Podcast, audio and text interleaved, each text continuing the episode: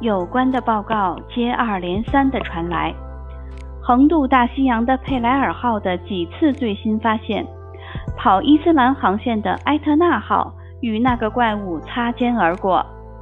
法国诺曼底号驱逐舰的军官们所做的记录，海军准将詹姆斯的参谋部在克里德勋爵号上所测定的精确方向，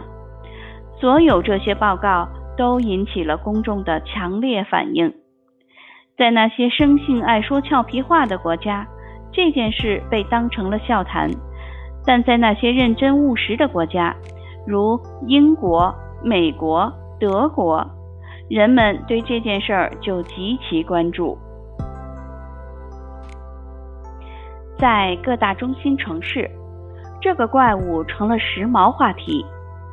在咖啡馆，人们对他津津乐道；在报刊上，人们在嘲讽他，甚至有人还把他搬上了舞台。各家小报可算逮着了机会，随心所欲地编出种种离奇的故事来。有些因为编不出新花样，便把极力想象出来的那些巨型怪兽又给刊登出来。从北极地区的那头白鲸，可怕的莫比迪克，到斯堪的纳维亚传说中的巨型海怪克拉肯，应有尽有。有的人甚至把老古董也给搬了出来，包括亚里士多德和普林尼的看法也被引用了。因为他们两位也认为有怪物存在，还有彭图皮丹主教的挪威童话、保罗埃纪德的游记什么的，最后还搬出了哈林顿先生的那诚实可信的报告来。据此报告称，他于1857年在卡斯蒂朗号上见到过一条大蛇，这种巨大无比的蛇，直到当时为止。只是在旧时的北极探险船“立宪号”驶经的海面上出现过。于是乎，在学者圈内和科学杂志上，轻信者与怀疑派之间便展开了一场没完没了的论战。大家因怪物问题而变得异常激动。信奉科学的记者与相信神灵的记者打起笔墨官司来，有些记者还因此而动起了手。他们从海蛇争起，最后竟发展到了人身攻击。这场论战持续了半年，双方各不相让，各种小报连篇累牍地发表文章。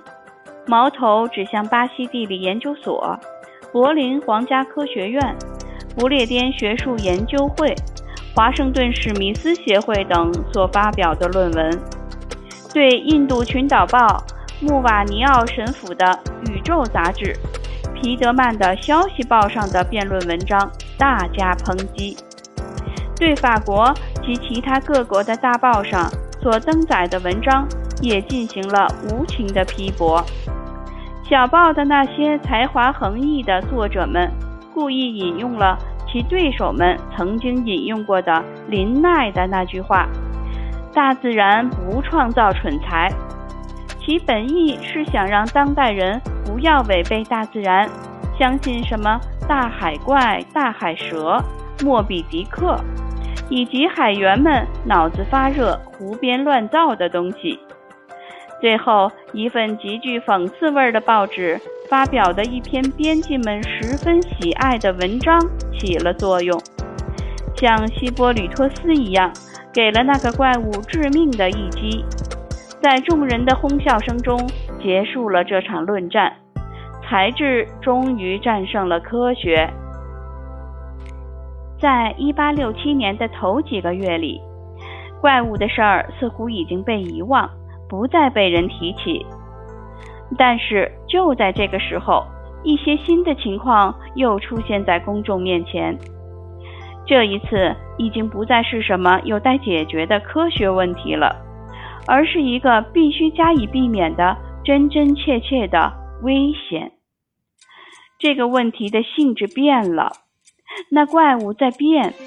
变成了小岛巨岩暗礁。但却是个能飞逝的难以捉摸的无法确定的暗礁。